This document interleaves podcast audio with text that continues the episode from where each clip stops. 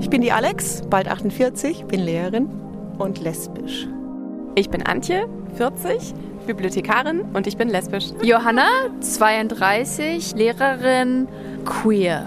Ich bin Anita, 42, Lehrerin und lesbisch. Ich bin Carmen, 47 Jahre, Psychologin und lesbisch. Ich bin Kaju, 18 Jahre alt, Studentin und asexuell. Ich bin Bernie, 25 Jahre alt, angehender Lehrer und verliebe mich in Männer. Queer ist Near, der Podcast für alle queeren Menschen und die, die es noch werden wollen. Und für alle Menschen, die wie wir in einer offenen Gesellschaft leben möchten. Hallo bei Queer ist Nier. Ich freue mich, dass ihr wieder mit dabei seid und ganz besonders freue ich mich, dass ich heute Eva zu Gast bei mir habe. Und äh, wie immer hätte ich gern am Anfang, dass sich Eva einfach kurz in Queer ist Nier Manier vorstellt. Also, mein Name ist Eva, ich bin 44 Jahre alt, Erzieherin und lesbisch. Hi Eva. Hi Martina. Bevor es richtig losgeht, ähm, sagen wir jetzt unseren ZuhörerInnen, dass wir uns schon ewig kennen. Ne? Ja. deshalb ja. deshalb, deshalb ging es jetzt im Vorfeld auch schon sehr äh, lustig zu. Ähm, genau, ich kenne Eva seit meiner Ausbildung und ähm, wir haben wir haben einige Parallelen, die wir erst hinterher mitgekriegt haben. so weit vorweggenommen. Jetzt würde ich aber nicht zu weit von meinem eigentlichen Plan abrücken und drehe hier einmal kurz mein Fragerad. Bist du bereit? Natürlich. Okay, da steht, vor wem hast du dich als erstes geoutet? Als erstes habe ich mich geoutet vor einem lesbische befreundete Pärchen tatsächlich, ähm, weil die mich direkt darauf angesprochen hatten. Und ähm, familiär habe ich mich als erstes vor meinem Bruder geoutet. Mhm. Und jetzt äh, bist du ja hier zu Gast bei Queer ist Nier mit, ähm, mein Thema ist ja eher so Late Bloomertum und schwieriges Coming Out.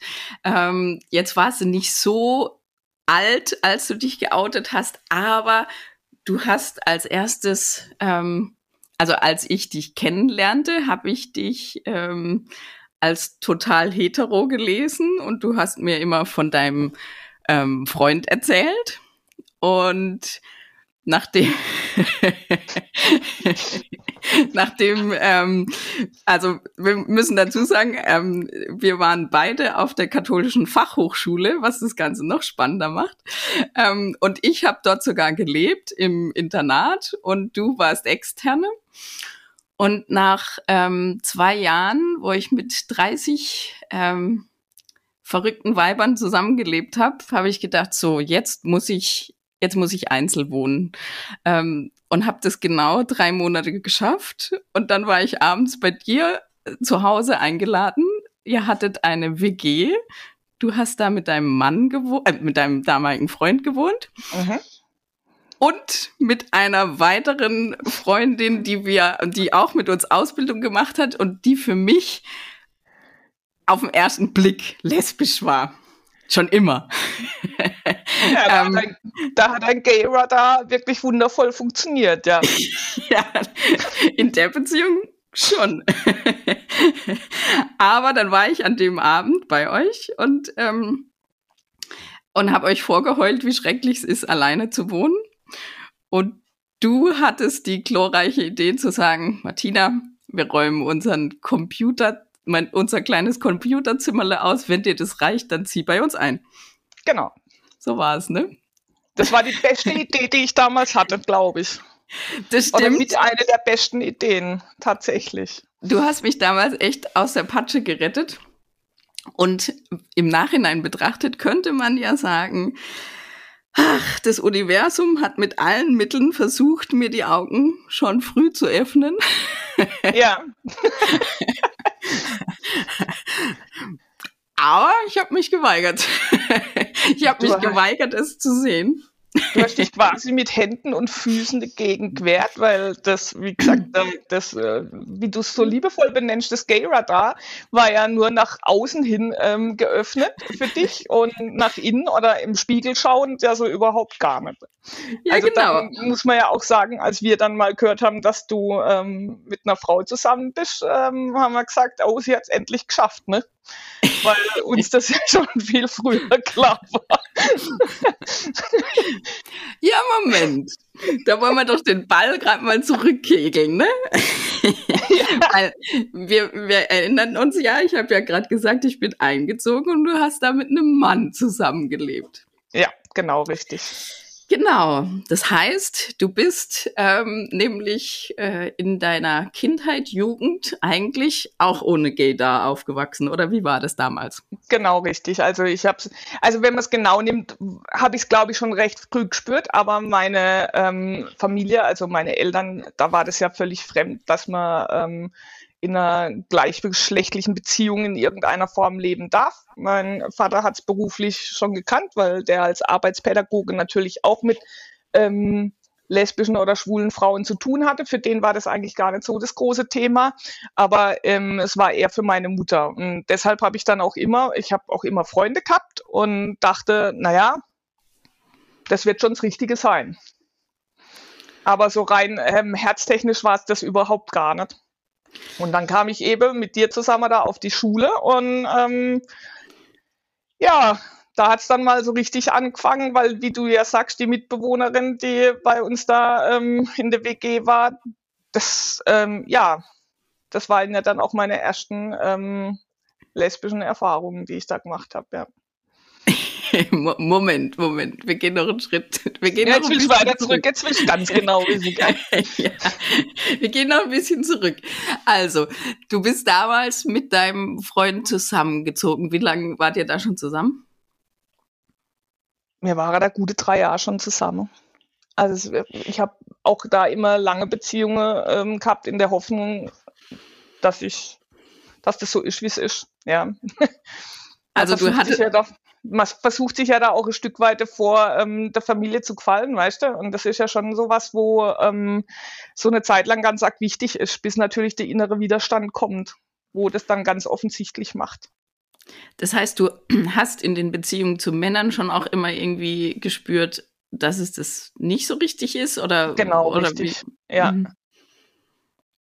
Also zwar, also kannst du dann im Nachhinein sagen, warst du da überhaupt richtig verliebt oder, oder war das halt tatsächlich, ach, den finde ich gut und ähm, ich probiere es mal? Ich glaube, das war eher so, wie du es jetzt beschreibst, ja. Also wenn, wenn du mich damals gefragt hättest, hätte ich natürlich gesagt gehabt, oh, verliebt, ja. Ähm, so im Nachhinein betrachtet, beziehungsweise dann auch, wenn ich es jetzt vergleiche mit Beziehungen zu Frau, war das schon so, dass das Liebe war. Also das war ein Verliebtheitsgefühl, so wie man sich das vorstellt. Das war immer ein ganz anderes Gefühl im Vergleich zu den mit den Jungs.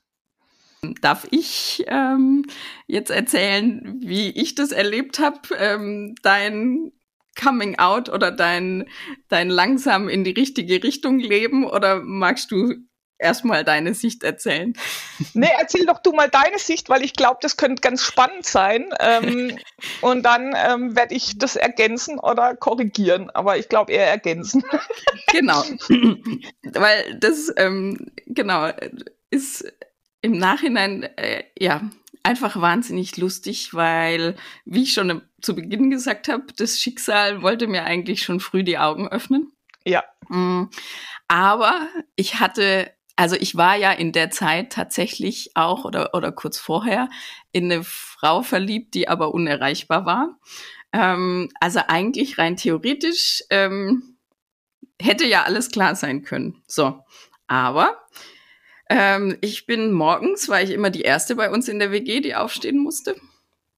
Und ähm, bin dann irgendwie zur Frühschicht um sechs aufgestanden und aus meinem kleinen Zimmerchen raus und Richtung Küche getappelt, hab mir einen Kaffee gemacht oder Tee habe ich damals noch getrunken. Ich wollte ähm, gerade sagen, Tee war es. Ne? Genau. Und als ich und als ich rauslief aus der Küche, kamst du aus dem Zimmer unserer lesbischen Freundin, von der genau, wir, richtig. von der war sie eigentlich damals geoutet Oder nee. hab, nee, auch nicht, ne? Genau. Und mein kleines Verdrängungsgehirn hat daraus einfach nur geknüpft. Haja, die Eva, die Eva hat gestern Abend noch bei Nadja im Zimmer Fernsehen geguckt. Die haben gemeinsam Fernsehen geguckt.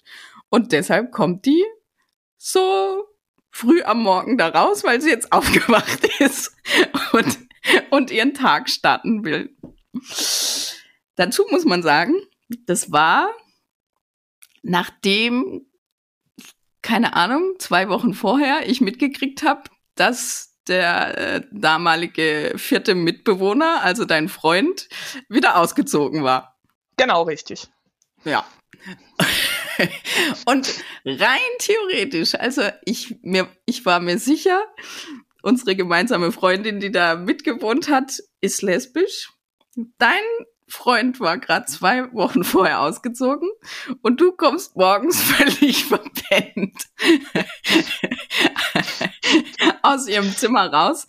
Aber für mich war klar, ihr habt Fernsehen geguckt. ja, das hast du dir schön zurechtgelegt. Und genau genommen, wenn man das jetzt mal sieht, hast du ja oder wir ja dann zusammen, haben wir in einer, der erste Lesbe-WG in dem kleinen Dorf gewohnt, ja. So einer inoffiziellen Lesben-WG, weil es alle nicht wussten irgendwie. Also unsere Mitbewohnerin und ich wussten es ja schon, weil wir ja was miteinander hatten, aber du wusstest nicht. Das war das Spannende daran, ja. Genau, aber das ging auch tatsächlich. Ich glaube, ich habe dich noch zweimal morgens da rauskommen sehen.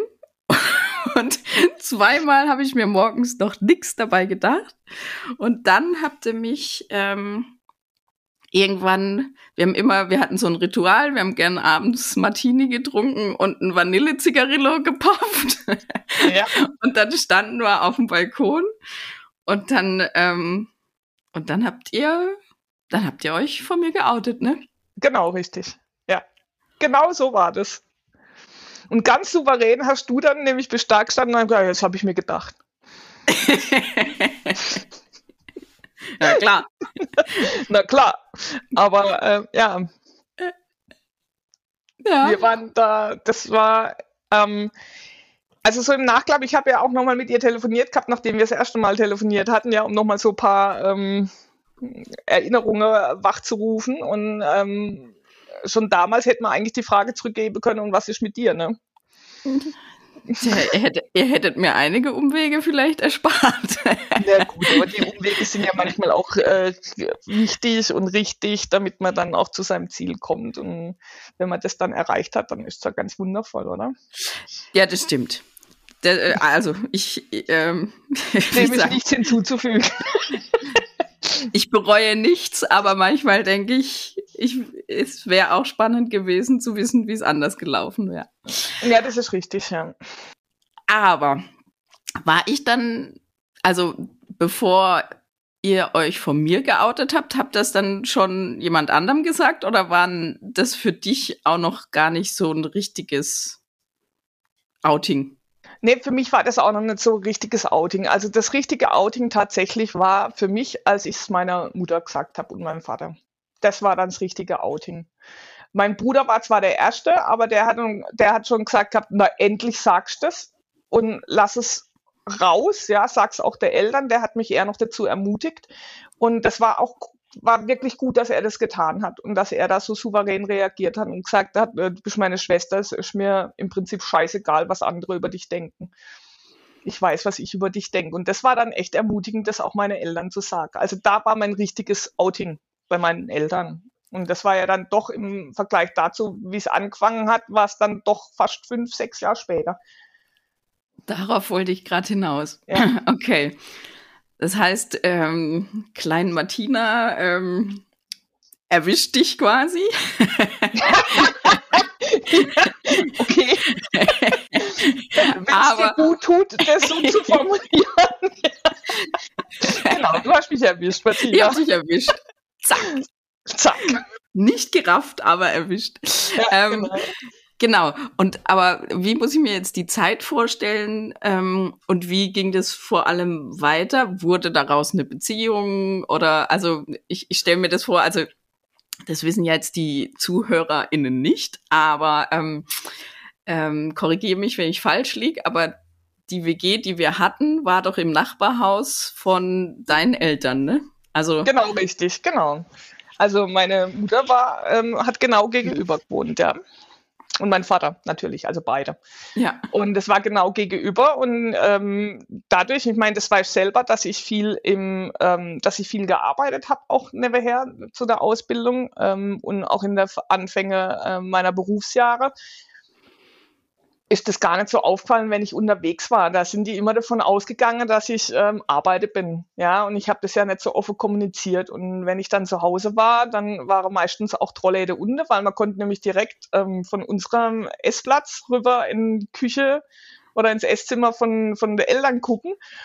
Und das war natürlich sowas Rollläde runter und hier ist Ruhe. Und wir haben das ja auch so nach außen nicht gelebt. Also weil das immer noch so im Hintergrund war, dass meine, meine Eltern oder hauptsächlich meine Mutter gemeint hat, dass es im Dorf, ähm, ja, ich weiß nicht, ob sie es vorher schon mal vermutet gehabt hat, weil sie ähm, schon ab und zu mal drauf angesprochen hat, aber nie wirklich so final, dass ich hätte auch sagen können, oh ja, jetzt, jetzt, jetzt mhm. oute ich mich. Das war nicht so. Also ich habe das eher versteckt gehalten und das war sehr anstrengend, muss ich sagen. Und mhm. würde ich auch keinem empfehlen. also so im Nachklapp. Aber wie du ja selber sagst, manche Erfahrungen muss man machen, um hinterher zu wissen, was gut und nicht so clever ist. Okay, und aber kannst du noch mal so ein bisschen die Zeit, also wenn du sagst, das waren dann fünf, sechs Jahre, ich, bist du in der Zeit nicht auch dann noch ähm, vom Dorf in die Stadt gezogen oder kam das erst nach dem Outing bei deinen Eltern? Wie, wie, wie war das? Also ich, ich stelle mir es unglaublich schwierig vor, ähm, quasi so nah an den Eltern dran zu wohnen und auch ja so viel Kontakt zu haben. Ja. Und aber eigentlich ein komplett anderes Leben zu führen. Ja, also ich bin erst nach meinem Outing nach Karlsruhe gezogen tatsächlich, ähm, um dann mal so die ganze ähm, Welt zu entdecken und meine Ruhe zu haben und nicht unter Beobachtung zu stehen. Und ähm, zwischendurch war das natürlich auch schon so, dass wir, ähm, also unsere Mitbewohnerinnen und ich, wir hatten eine Beziehung, hatten keine Beziehung. Das war immer so ein, so ein, ähm, so ein On-Off. Und irgendwann habe ich dann eine, eine Frau kennengelernt über die Arbeit, wo ich nebenher gejobbt habe. Und das war dann so der Moment, wo ich ja so über beide Ohren verschossen war, dass klar war, das wird über kurz oder lang auffallen, dass ich ähm, nur mit Herzle in der Auge rumlaufe, wenn meine Eltern mich sehen. ähm, dass recht schnell klar war, ich muss mich jetzt ganz definitiv damit auseinandersetzen, mich zu outen. Und ähm, das Schöne war einfach auch zu erleben, wie souverän sie das damals gemacht hat bei ihrer ähm, Mutter. Die ist da reingelaufen und hat gesagt, du Mama, übrigens, das ist meine Freundin und ich bin glücklich und super genial. Und die Mutter, ah ja, schön, wichtig, dass du glücklich bist. Und ich bin nur da gestanden so, äh. okay, also so kann das laufen. In meinem Kopf hat es alles, war das ganz großartig, ja. Und ich habe gedacht und mir gewünscht, dass das bei mir genauso abläuft, ja. Mhm. Das, ähm, aber ich hatte da doch meine Zweifel dran. Und ähm, ja, also ganz so souverän, wie es da abgelaufen ist, war es bei mir dann definitiv nicht. Okay, und aber magst du uns da noch ein bisschen näher mitnehmen? Also wie also ich verschiedene Anläufe also hab, gebraucht oder ähm, wie, wie muss man sich das vorstellen? Nee, ich wurde ja dann ermutigt von der Mutter von meiner Freundin damaligen und ähm, ihr auch das auch zu sagen, weil ja klar war, dass, also mich hat es unheimlich beschäftigt, dass ich ähm, nicht ehrlich war zu meinen Eltern, ja, oder immer so eine Scheinehrlichkeit hatte, ja, ähm, dass ich gefragt habe, ah, bist du wieder verliebt? Ja, ich bin verliebt. Und dann wurde die Frage nie weitergestellt, ja, und ich habe mich aber auch nicht getraut, das weiter zu formulieren, weil ich hatte ja eine Antwort auf eine Frage gegeben gehabt und für mich war das damit beantwortet und ähm, das Herz hat gebummt, weil ich gedacht habe, oh Gott, wenn sie jetzt weiterfragen, was tue ich dann? Ja, mhm. ähm, habe ich den Mut, das zu sagen? Und dann weiß ich, dass wir morgens beim Frühstück gesessen sind, meine Mutter und ich. Äh, mein Vater war schon bei der Arbeit und dann habe ich gedacht, so, und jetzt, ich weiß nicht, was das war. Ich bin da gesessen, habe nichts essen können. Mein Brot lag vor mir, obwohl es geschmiert war. Und dann dachte ich so, und jetzt sage ich's. Und dann habe ich das ähm, mitgeteilt. So, Mama, ich bin mit der Freundin zusammen und wir lieben uns. Und ähm, sie hat dann von ihrem Kaffee getrunken und hat gemeint, aha, okay, ha ja, das wird schon wieder. Und dann dachte ich schon, ja genau, und deshalb, genau so habe ich es mir, genau so habe ich es äh, mir vorgestellt, das wird schon wieder, ja. Mhm. Ähm, ich habe das dann aber auch unkommentiert stehen lassen, weil für mich in dem Moment wichtig war, dass ich es überhaupt mal gesagt hatte. Mhm. Und ähm, sie hat hinterher erzählt gehabt, also erst Jahre hinterher dann, dass es erstmal mein Vater angerufen hat, dann hat sie einen Bekannten angerufen, weil sie völlig überfordert war mit der Situation dass ich mich jetzt ähm, geoutet hatte. Mein Vater hat es dann kommentiert, hey, das habe ich mir schon vorher gedacht. Ja, ähm, und auch die Bekannten haben gesagt, naja, ist ja jetzt nicht so schlimm, oder? Ähm, wichtig ist doch, dass sie glücklich ist. Und da hat sie tatsächlich sehr, sehr lange dafür gebraucht, das in irgendeiner Form ähm, für sich klar zu kriegen. Aber sie hat es geschafft. Und das war das Gute daran. Okay, aber ähm, sie hat es geschafft, aber die, die, die Erstreaktion war nicht so, dass du jetzt gedacht hast, lief gut, sondern eher, also, also hatte sie dieses, das wird schon wieder in irgendeiner Form gemeint von, naja, ist halt nur eine Phase und der Richtige kommt schon noch, oder? Genau, richtig. So war, so war der Gedanke von ihrem. Ähm, ich meine, das Tolle war dann, wie gesagt, mein Bruder, der gesagt hat, es ist einfach so, Punkt aus, jetzt lassen wir das so stehen. Und ähm, du weißt, dass die Eva schon immer ein bisschen anders war wie andere. Und ähm, wenn sie jetzt dann halt auf Frauen steht, dann sind es Frauen und wichtig ist, dass, dass sie glücklich ist. Und wenn irgendwann wieder ein Mann ins Leben kommt, dann ist es ein Mann. Also der hat es eher so, ja, er hat gemeint, sie war mit Männern zusammen, sie war mit Frauen zusammen und jetzt ist das gerade Frau und dann warten wir einfach mal ab, was als nächstes kommt, weil Weiß ja. nee, was? ja. Nee, aber du hast ja zu, zu, du hast ja jetzt zu Anfang schon ganz klar gesagt, äh, du identifizierst dich als lesbisch. Ja, ja, definitiv ja. schon, ja. ja. Aber jetzt habe ich dir Wind aus den Segeln geholt. Nein, das ist alles gut. Nee, also schon, nee, definitiv lesbisch. Ähm, weil da fühle ich mich tatsächlich echt am wohlsten. Ähm, man überlegt sich ja, nachdem so viele Pansexualität und alles da aufgekommen ist, ja an Begrifflichkeiten, was ja früher deutlich einfacher war, wie ich fand. Das ist schwul, lesbisch, bi, fertig, ja. Ähm, ähm, aber komm, um, um kurz. Auf, ja. ja, pass auf, kommen schon natürlich so Frage auf so, hm. aber es ist ganz einfach so, lesbisch ist genau das, was, was es trifft. So. Ja. Ja, also das Gefühl ähm, kenne ich durchaus auch, dass ich quasi ähm, so so die Übergangszeit ähm, gedacht habe, ja, wie was bin ich denn jetzt? Also äh, als ich mir das eingestanden habe und dann auch schon als ich mit Antje zusammen war, ähm, da ging es mir tatsächlich so, dass ich am Anfang gedacht habe, hm, äh, bin ich jetzt eigentlich bi? Ähm, also, und aber das auch meistens von außen betrachtet. Also ich dachte, ähm, nee, ich darf mich jetzt gar nicht als lesbisch bezeichnen, weil ich war ja mal mit einem Mann zusammen. Ähm, also kann ich ja nur bi sein. Mhm. Aber ähm, für mich ist Sexualität und wenn man es labeln möchte, immer ein Begriff, der momentan vorherrscht. Mhm. Und da ist es für mich dann auch relativ einfach zu beantworten gewesen.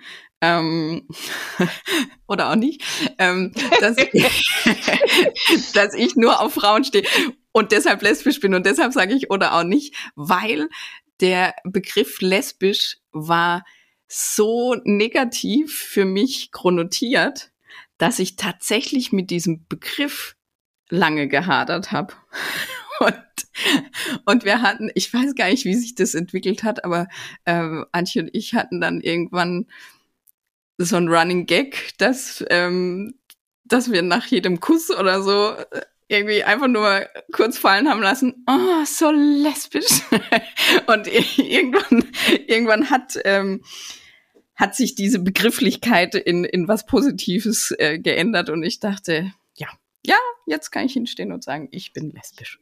Ja, und das ist aber genau das, da hast du recht. Das, das ist das, was es so schwierig macht, weil der Begriff, wenn du, wenn du so in deine Anfänge steckst, also wenn ich das, war das unheimlich negativ besetzt. Hm. Weil das wie so vor, vor, also so verurteilt. Hier, du bist lesbisch und nichts ja. anderes, ja. Und so, ah, Hilfe, äh, lasst mich doch erst mal kurz das Gefühl gucken, ob das tatsächlich so ist. Also das von außen kam ja da unheimlich viel, was immer eher so, ja, so negativ behaftet oder es war in einem Kopf drin, also auch in meinem Kopf drin, dass das von außen negativ betrachtet werden kann, könnte, was mhm. ja letzten Endes nicht so war. Und ähm, deshalb ist das auch so, so, so wichtig, dass man diesen Begriff ja einfach auch ähm, eine andere Wertigkeit wieder gibt, so wie du es gesagt hast. Ich finde es cool, so, du Lesbe.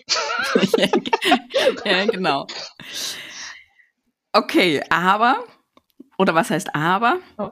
Ich weiß auch von dir, dass jetzt ähm, die, die Coming-out-Geschichte jetzt nicht irgendwie, also bei mir, ich fange anders an. Bei mir war es so, okay, jetzt lebe ich die Beziehung und jetzt kann es auch die ganze Welt wissen und es ist mir scheißegal. Also ganz scheißegal natürlich nicht. Man denkt, hat schon Angst äh, beim, bei jedem Outing aber es war so ein, ich war wahnsinnig euphorisch und dachte, soll's die ganze Welt wissen.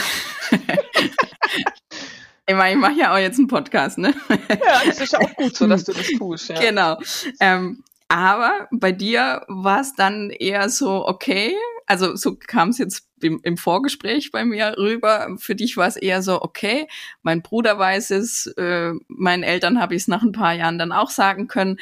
Aber die Außenwelt, die geht es jetzt erstmal immer noch nicht so arg viel an. Sehe ich das richtig? Das siehst du richtig, das war auch so tatsächlich, weil ich bin ja dann nach Karlsruhe gezogen, um da mit auch noch einer Freundin von uns, äh, mit der du im Internat gelebt hast, ähm, die ähm, Lesbenwelt unsicher zu machen. Ey, ja.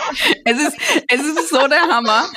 Jetzt im Nachhinein, wie viele Mädels tatsächlich lesbisch waren, auch damals schon, das hätte so eine geile Zeit geben können, wären wir einfach offen damit umgegangen.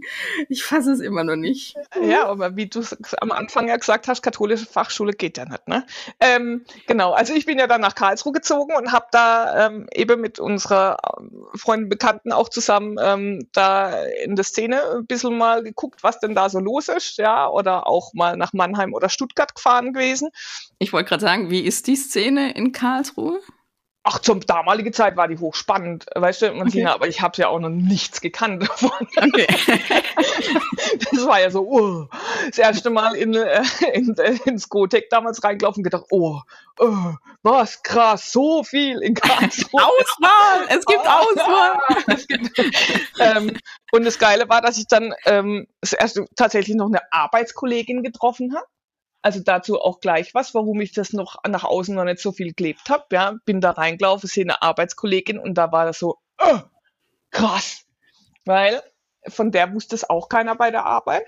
Mhm. Und soweit ich weiß, weiß das heute niemand außer ihre direkte Kollege. Ähm, und ich habe ja in Karlsruhe gewohnt gehabt, in Karlsruhe gearbeitet, also nach wie vor, und ähm, hatte da ein großes Thema damit, weil ich nicht wusste, wie die Kinder, Jugendlichen oder die Eltern darauf reagieren, wenn ich jetzt außerhalb meiner Wohnung mit einer Frau zusammen gesehen wird. Ja. Mhm. Und deshalb habe ich das nach außen ähm, so offensiv nicht gelebt in dieser Euphorie. Ja. Mhm. Ähm, sondern eher dann Indoor oder wenn Outdoor, dann in Szene, Kneipe oder Diskotheke. Ja. Mhm. Und ähm, irgendwann war es dann halt so, dass ich gedacht habe, das geht auch nicht weiter und es war tatsächlich erst 2015, ja, und wir kennen uns seit 98, also wenn man das jetzt mal rechnet. Mhm. Ich habe mich erst 2015 im Geschäft geoutet. Okay. Also vor den Kids. Ja, ja. Ähm, und habe aber zwischendurch war das schon so, wenn ich dann direkt darauf angesprochen wurde, habe ich das schon gesagt. Aber man musste mich ansprechen. Also man musste mir die Frage stellen, damit man eine Antwort kriegt. Ich bin jetzt nicht hingegangen und habe gesagt, well, hier Freundin, ja, ähm, sondern hab gewartet so, hm. wenn dann kam so, kann das sein, dass das deine Freundin ist? Ja, ja, genau, ist meine Freundin. Richtig.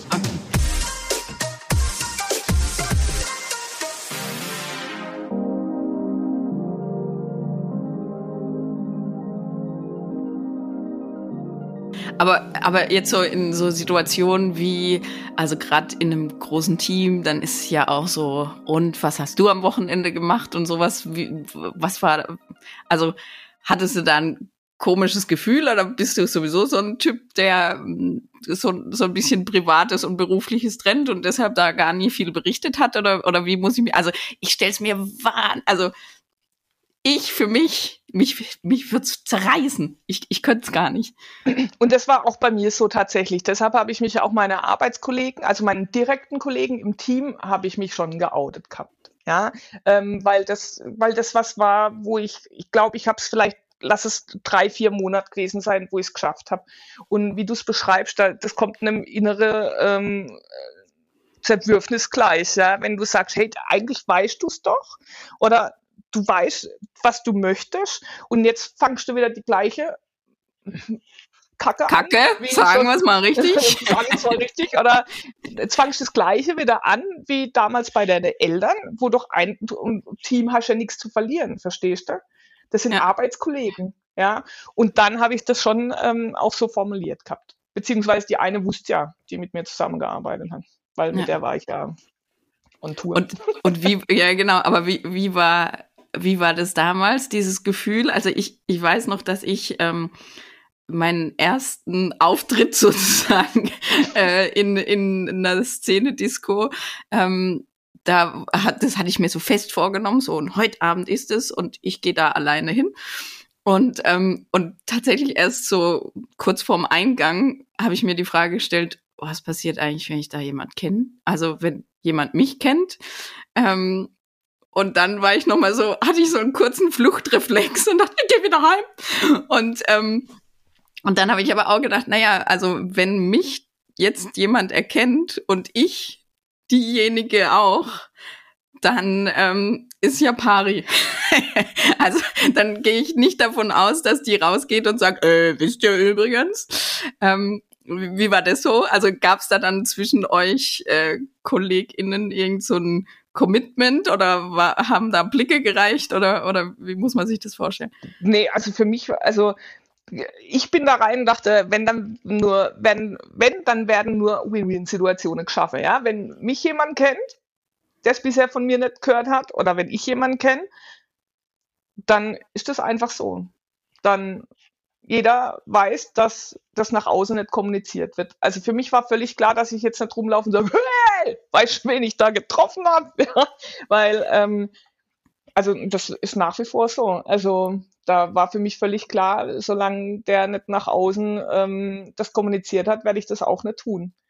Irgendwann also, war es mal so, dass es mitgekriegt hat, dass ich mich in eine Gruppe geoutet hatte tatsächlich und dann gefragt hat, wie das war. Und dann, also das ist das Beste, was mir passieren konnte in der ganzen Zeit, ähm, bei der Arbeit mich von den Kids zu outen, weil es ja damals auch so war, dass ähm, meine ähm, Frau schwanger war und klar war, dass ähm, ein Kind in unsere ähm, Ehe kommt, ja. Und das musste ich ja irgendwie kommunizieren, dass ich dann plötzlich von einem Kind erzählen werde, ja. Und die, denen war ja bewusst, ich war nie schwanger, ja. ja, also, ja. ähm, und ähm, von daher war mir das wichtig, weil ähm, dass die das einfach so auch miterleben können, in Anführungszeichen. Und ähm, die haben so großartig reagiert, dass das für mich hinterher ähm, gar kein Thema mehr war. Okay, ähm, willst du das näher, also wie alt sind die, äh, mit denen du zusammenarbeitest? Sind es Jugendliche, sind es Kinder oder, oder das sind Jugendliche. Das, das sind mhm. Jugendliche, ähm, also zum damaligen Zeitpunkt waren es Jugendliche, die waren 12 bis 17, 18. Ähm, und äh, aktuell arbeite ich mit der Altersgruppe 11 bis 15. Und okay. ähm, die also für die ist das was völlig Normales gewesen. Ich dachte ja, oh, ähm, schwierigere Verhältnisse, ja, dann gibt's ja manchmal eher so diese, ähm, diese Kategorie, auch alles, was, was fremd ist, ist ähm, ganz schlimm. Ja, mhm. und ähm, das war's aber gar nicht. Das war so großartig. Die, die, also die erste Reaktion, die kam, war von einem Jugendlichen, nicht mal mein Bezugskind, der sagt, ja, und jetzt, Eva, was ist dein Problem?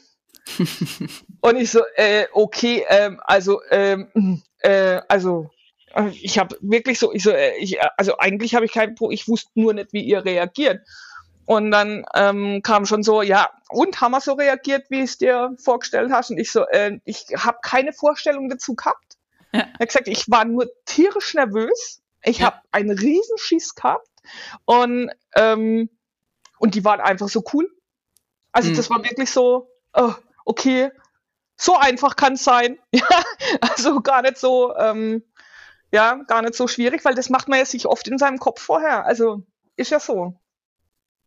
Ja, und also hast du da auch so ein bisschen generell das Gefühl, dass ähm, die Jugendlichen jetzt ganz anders sozialisiert werden, viel offener und dass es deshalb auch weniger ein Thema ist?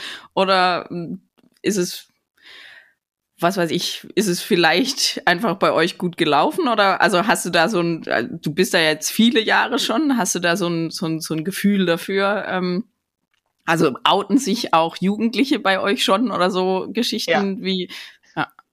Also das hat sich tatsächlich verändert im Laufe der Zeit. Also da, als es viel mehr dann publik wurde und sie auch zum ersten Mal Personen gekannt haben, die sie mochten, ja, die auch ähm, in einer gleichgeschlechtlichen Beziehung leben. Das hat schon mal noch mal was verändert. Also unsere Jungs fanden es eine ganze Zeit lang ähm, recht cool, hey, geil. Eva, äh, die steht auf Frau, super, dann kann ich mich mit der über Frau unterhalten. Das ist ja viel einfacher, wie mit einem Junge zusammen dann drüber zu spätzen, wie man jetzt jemand angraben können, in Anführungszeichen. Also es war schon auch, äh, es war schon auch deren Gedanke, ja? also so in, in zweierlei Hinsicht. Und das war einfach wirklich, das war ähm, richtig cool. Und ähm, es gibt so eine es gab dann so eine Phase, wo sich eigentlich gefühlt jeder Zweite dann irgendwie ähm, gleich als lesbisch bi oder so gesehen hat. Bei den Jungs ist es schwieriger, muss ich tatsächlich sagen. Ähm, die haben da nach wie vor ein Problem damit, ja, ähm, in der Altersgruppe. Aber ähm, die Mädels überhaupt gar nicht und aber auch die Jungs nicht, solange sie es nicht betrifft. Also das ist auch mhm. das Spannende, ja. Also die haben da immer noch so, äh, bitte nicht, ja. Ja. Und aber jetzt haben wir einen Riesensprung gemacht und du hast mit einem mit einem halben Satz erwähnt äh, Frau und Kind. Genau, richtig. Riesensprung, genau. Riesensprung. Also ich hab, Riesensprung. Da wollen wir noch mal ein bisschen, äh, da möchte man noch ein bisschen nachbohren. Was, wie, wie kam denn das da? das kam, dass ich, ähm, dass ich 2000, oh, jetzt wird sie mich steinige vermutlich. Nee, 2009 habe ich meine Frau kennengelernt. Ja, ähm, wie und wo möchte ich gar nicht näher drauf eingehen. Auf jeden Fall sind wir seit 2009 zusammen gewesen und ähm, haben 2013 geheiratet und dann war recht schnell klar, dass wir Kinder wollen. Und dann haben wir auch da angefangen, die Versuche zu starten. Und dann kam 2015 unsere erstgeborene Tochter auf die Welt, genau. Und das war ja der Zeitpunkt dann, wo ich gesagt habe, ich, ich also die Kids kriegen ja mit, dass ich nicht schwanger bin und plötzlich komme ich mit einem Kind. Also war ja klar, ähm, so wird es nicht funktionieren, zumal wir da noch in Karlsruhe gewohnt haben. Also sprich, wenn ich dann mit dem Kinderwagen ähm, mit Hund spaziere war, ja, ähm, hätte irgendwann garantiert jemand eine Frage gestellt, so, hä? Ja. Jetzt arbeitet sie mit Kindern und babysittet gleich noch. Ja, also das musste einfach geklärt sein, also auch für mich. Und also vor allem mhm. auch, ähm, weil klar war, dass wir Johanna ja so erziehen wollen, dass für sie das selbstverständlich ist, dass sie zwei Mamas hat. Ja. Und da musste ich natürlich auch nochmal, das war noch so der nächste Step dann, wenn du dann ein Kind hast oder bewusstes Kind schon in einer, in einer äh, gleichgeschlechtlichen Beziehung aufwachsen lässt, musst du einfach souverän sein, ja. Da kannst du jetzt nicht sagen, oh ja, Kind, ich habe extreme Zweifel dran, dass äh, ich mit einer Frau zusammen bin. Das funktioniert ja dann nicht. Da muss ja völlig klar sein, hey, du hast zwei Mamas, das ist gut so. Es gibt, die meisten Kinder haben nur eine Mama und gut ist, ja. Okay, das heißt, äh, mit dem Kind ähm, ist, kann man sagen, dein Mut auch ein bisschen größer geworden, zu sagen, ja, das bin ja. ich und jetzt gehe ich raus und seht ja. her. Ja, genau. Das kann man so sagen, ja. Das war schon, als wir 2013 uns verpartnert haben, war das schon so, wo ich gesagt habe, so, Freunde, das ist jetzt die Frau, die ich heiraten möchte. Jetzt ist es soweit. Ähm, es gibt kein Zurück mehr. ich, ähm, und so war es auch. Also da war so nächstes Level erreicht. Und tatsächlich dann, wo klar war, dass Johanna kommt, war nochmal Next Step zu sagen, okay, Johanna wächst in einer gleichgeschlechtlichen Beziehung auf und für sie soll das das Normalste von der ganzen Welt sein. Ja. Okay, und dann habt ihr den nächsten großen Step gemacht, nämlich ähm, ich hatte mir aufgeschrieben ähm, in unserem Vorgespräch, äh, dass ein Satz von deiner Mama auch so ein bisschen war oder auch bei dir im, im Kopf immer war, was denkt das Dorf? Und dann hast du ja jetzt lange ähm, in der Stadt gewohnt und dann habt ihr euch aber ganz bewusst entschieden, nein, wir gehen wieder zurück aufs Dorf. Genau, richtig. Wir gehen wieder zurück aufs Dorf, weil unser Kind ja im Dorf groß werden soll. Ja. Ähm, und ähm, da war tatsächlich so, ähm, das war dann 2017, sind wir zurückgegangen ins Dorf. Wie, wie viele Einwohner? Ähm, 8000. Ja. Ah ja, schon ein großes Dorf. Ich müsste jetzt nochmal nachgoogeln, aber ich glaube, wir haben so 1000 rum. Ähm, okay. Und ähm, also da, man darf nicht vergessen, dass ich im alten Ortsteil von, von, ähm, von einem Dorf wohne, ja, wo ähm, ja einfach auch viel äh, Bekanntschaft, Verwandtschaft tatsächlich auch noch unterwegs ist. Und ähm, da war schon anfänglich die große Sorge, was denkt das Dorf. Aber der Gedanke wurde recht schnell ähm, von meiner Großcousine ähm, verworfen, weil die gesagt hat, Eva ist glücklich, sie hat ein Kind und jetzt bist du ruhig und das ist das Wichtigste auf der ganzen Welt. Und ähm, unser Dorfpfarrer damals auch, also das war auch so ein Highlight, als ähm, mein Opa ist zwar 2013 gestorben, aber es war schön, dass wir den ähm, ehemaligen Dorfpfarrer dann in Anführungszeichen wieder gesehen haben. Und da hat meine Mutter das auch so offen kundgetan. Ja, so, oh, Eva ist mit einer Frau verpartnert und sowas. Und der hat es gefeiert. Und das war katholischer Pfarrer feiert glückliche Ehe, ja, ähm, und das war dann der nächste Knackpunkt, wo sie so für sich gemerkt hat, hey, das sind ja nur die Außen, die, also das ist ja das nur, was ich denke, was das Außen denken könnte. Das ist ja gar nicht so. Und das war schon sehr erleichternd. Also für alle war das sehr erleichternd, dass es dann so war. Okay. Wobei ähm, tatsächlich sind wir erst, nachdem meine Mama gestorben ist, nach Buchhause wieder gezogen. Ja. Okay. Okay, die hat es gar nicht mehr miterlebt. Dann. Die hat es gar nicht mehr miterleben ähm, dürfen. Die hat noch den Prozess, dass, äh, dass Johanna, ähm, also dass Annalena mit der Johanna schwanger war. Ähm, das hat sie noch miterleben dürfen und dann vier Wochen bevor Johanna auf die Welt gekommen ist, ist, ist sie gestorben. Also das hat sie dann nicht mehr. Mhm. Aber sie hat ähm, wir haben in vielen Gesprächen noch, es war völlig klar, dass alles so, wie es ist, richtig war und ähm, dass sie sich einfach viel zu viele Gedanken gemacht hat. Also es war schön, auch nochmal so einen Abschluss zu finden, weißt, dass das dann einfach auch geklärt war ja. und ähm, dann so weitergehen konnte. Und dann war für mich aber, wie gesagt, klar, ähm, ich hier selbstbewusst, es ist so und ähm, wer ein Problem damit hat, darf seinen Weg gehen und äh, muss ja keinen Kontakt zu mir haben. Ja. Und gab es da Menschen, die tatsächlich Kontakt abgebrochen haben oder ähm Du, ich weiß es nicht, ob das wirklich so ein bewusster Kontaktabbruch war oder ob es ähm, die Zeit ähm, notwendig gemacht hat, dass man sich einfach Gründe gefunden hat, sich nicht mehr zu sehen. Also das ist okay. so, oder so von, ah nee, keine Zeit oder ah nee, da habe ich das zu tun oder weißt du, das ist ja immer so. Manchmal, Aber das ist jetzt, ja. manchmal kommuniziert man es ja nicht so offen. So rückwirkend gedacht habe ich es für mich so als wirklich krassen Kontaktabbruch, so von wegen, öh, lesbisch, will ich nichts mit zu tun haben, nicht erlebt. Okay. Ähm, ich habe aber schon so vom Gefühl her, glaube ich, dass es manche einfach auch froh war, dass wir keinen Kontakt mehr hatten dann. Okay, okay. Und aber das kannst du dann auch so stehen lassen und das abhaken. Das kann ich so stehen lassen, ja. ja, ja. ja. Dann habe ich äh, mir noch äh, aufgeschrieben, was ich total süß und eine schöne Anekdote fand, ähm, dass du äh, gesagt hast, okay, das Kind wird groß, ich ähm, fahre äh, nicht mehr einen Kinderwagen durchs Dorf, sondern ähm, die Entscheidung stand an, so das, das Kind dieser lesbischer, dieser lesbischen Eltern geht jetzt in den Kindergarten. Und das ist ja dann auch noch Im mal was. katholischen Kindergarten. genau. Nimm uns, nimm uns da mal mit.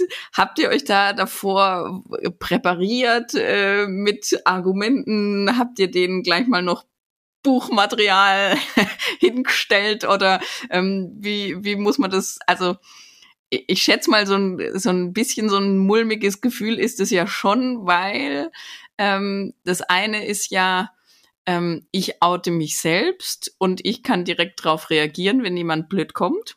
Mhm. Und das andere ist, ähm, ich habe jetzt ein Kind und dieses Kind könnte vielleicht Reaktionen erleben, weil ich lesbisch bin. Also das ist auch immer wieder was, wo ich so mit meinen Kindern dran hänge oder wo ich immer ganz arg hoffe, dass die auf ein nettes Umfeld treffen, dass sie, dass ihnen halt blöde Reaktionen erspart bleiben. Wie war das bei euch?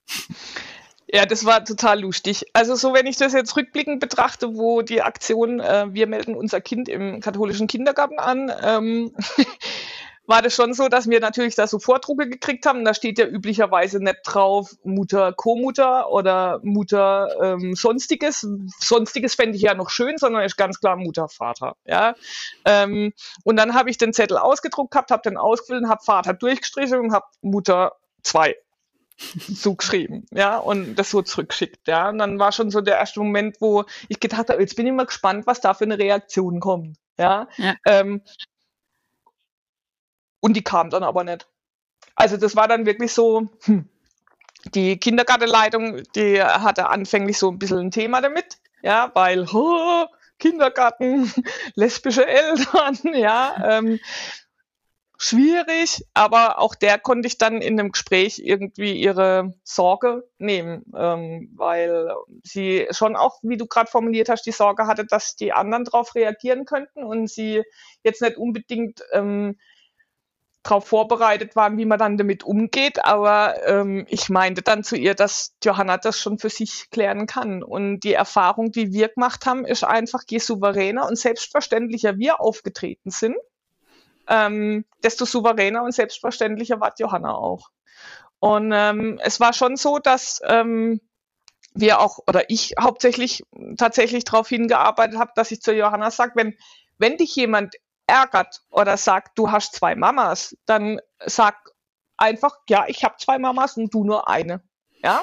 ähm, und, ähm, und lauf dann weg. Ja. Und ähm, tatsächlich kam dann auch irgendwann mal die Rückmeldung von einer Erzieherin, da war sie dann schon im Kindergarten, dass Johanna das tatsächlich so gesagt hat. Also, dass sie da geärgert wurde oder in irgendeiner Form wurde es zum Thema gemacht. Und dann hat Johanna gesagt, ha, und wie viele Mamas hast du? Und dann hat der Junge gesagt, eine. Und dann hat sie gemeint, siehst du, und ich habe zwei.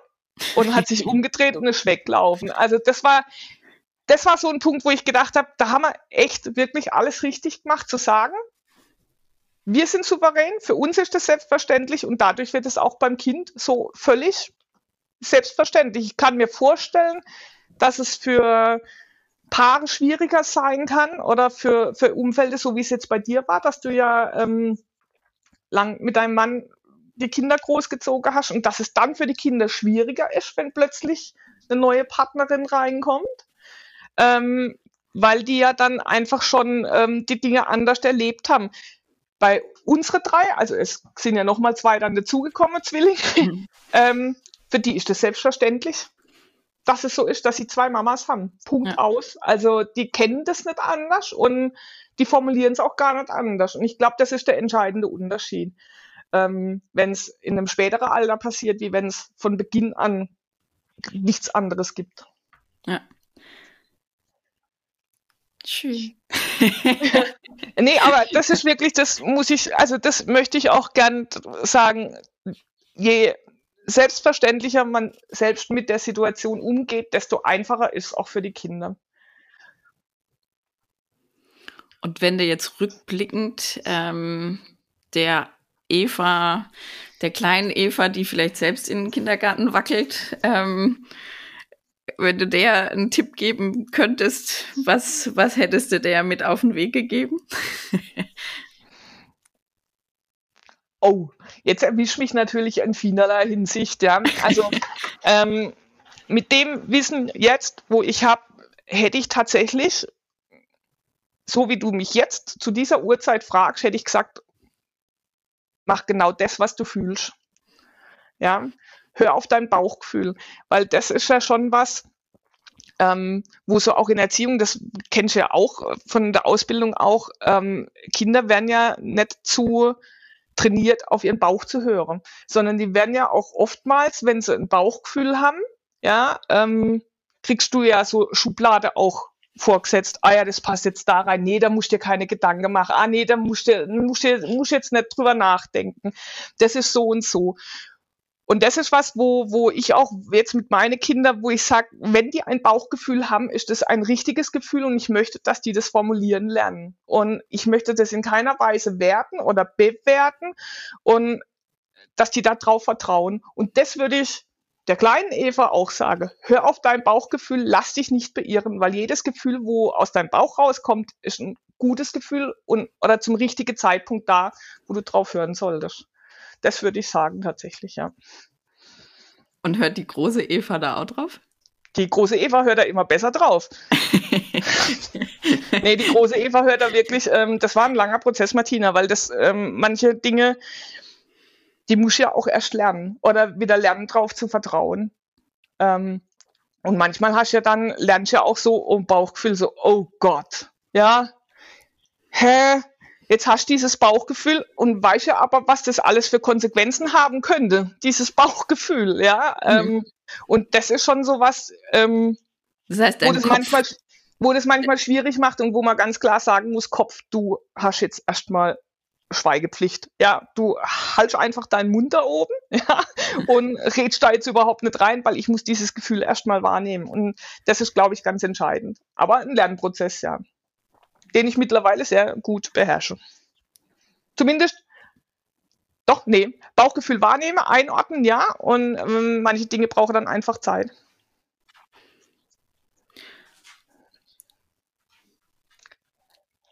Ja, bitte. ich habe meinen Bauch knurrt und unterbrochen.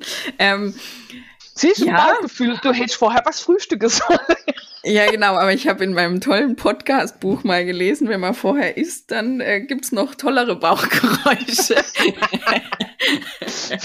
ja. Und hat das, hat das Podcast-Buch dann jetzt ein Kopfmensch oder ein Bauchmensch geschrieben? Das ist jetzt dann die spannende Frage. Das ist die große spannende Frage. Eigentlich könnte es mir einfach egal sein. Genau. Ähm, Mensch, Eva, ich danke dir für das Gespräch. Ähm, ich habe noch so ein bisschen im Kopf, ähm, weil wir das Thema nicht ähm, angegangen sind. Mir schreiben oder mir haben schon einige ähm, Menschen auch geschrieben, ähm, es ist ja eigentlich egal, wann man sein Outing hat, aber es ist immer schwer, wenn man in einer Beziehung ist. Und ähm, vielleicht kannst du das jetzt noch in ein paar Worten aufgreifen. Ähm, wie, wie war das damals bei dir, als du ähm, quasi in unserer gemeinsamen WG mit deinem damaligen Freund gelebt hast und dann aber immer mehr gemerkt hast, ähm, hm, das ist es nicht. Also wie, wie bist du mit der Situation damals umgegangen? Ähm, glücklicherweise haben wir beide das Verständnis davon gehabt, dass wir uns trennen sollten. Also das ist, ähm, war von Vorteil. Also ich glaube, es ist tatsächlich schwierig, wenn du ähm, dass wenn du in einer Beziehung bist, dich dann outest, das ähm, hätte ich zum damaligen Zeitpunkt überhaupt gar nicht geschafft. Also das wäre nicht gegangen. Das ist unmöglich. Weil, also da bin ich schon äh, ganz dabei. Das, äh, ich glaube, da, da macht man sich ganz viele, ähm, da muss man sich ganz viel anhören, wo man sich eigentlich gar nicht anhören sollte in so einem Moment, wenn man das tut und für sich entscheidet, sich zu outen. Okay. Glaube ich, wird es für wichtig erachten, das eine abzuschließen und dann ins das Outing zu starten. Ja. Ja, hat was. Ja, hat, hat was also, für sich. Also ich glaube, da kommt extra, also ich könnte mir vorstellen, also wenn ich damals zurückdenke, da wäre Widerstand gekommen von außen, den hättest du, den hätte ich in dem Moment vermutlich nicht verkraftet mit dem, was da alles selber ja in einem passiert. Hm. Ich glaube, das hätte eher dazu geführt, dass du dich dann wieder ähm, verstellst und ein Gefühl unterdrückst, wo eigentlich wichtig wäre, das auszuleben, ja. Hm. Ja, was ich jetzt ganz wichtig fand, ist, äh, was du gesagt hast, ich, ich hätte das nicht so geschafft, weil das ähm, ist, glaube auch immer wieder was, äh, was ich merke bei all den Gesprächen, die ich jetzt mittlerweile äh, geführt habe, dieses, wenn man in so einer Situation des ähm, bevorstehenden Coming-outs steckt, dann hätte man ja immer gern so ein bisschen wie ein Backrezept. Also man nimmt das und man nimmt das und man macht dies und das und dann geht's gut. Und ich, und das wird mir immer mehr bewusst, dieses Backrezept für ein Coming Out, das gibt's einfach nicht. Nee, also das gibt's definitiv nicht. Wie, wie, wie ich ja vorhin erzählt habe, es gibt Menschen oder es gab Freundinnen, die sind reingelaufen. Äh, Eltern übrigens, ich habe eine Freundin, ja, vorher auch mit Männern zusammen. äh, übrigens, ich habe eine Freundin, ja, alles klar. Und äh, es gab schon auch so Momente, wo, wo ähm, ich auch mitgekriegt habe, wo es schwieriger war, dann ähm, das Coming Out. Also auch im privaten Umfeld. Und es gibt kein Rezept, definitiv nicht. Das unterschreibe ich dir sofort. Gibt's nicht. Dann bin ich froh, wenn ich deinen Segen habe. Aber du, natürlich. Das war Queer Near für heute. Wenn auch ihr eure Geschichten erzählen wollt, dann geht einfach auf die Website www.queer-is-near.com. Dort erfahrt ihr, wie ihr Kontakt zu Martina aufnehmen und wie ihr den Podcast unterstützen könnt. Außerdem findet ihr den Link zur Queers Near Facebook-Gruppe sowie zum Instagram-Account und ihr könnt weitere Informationen und Shownotes zu den Folgen abrufen.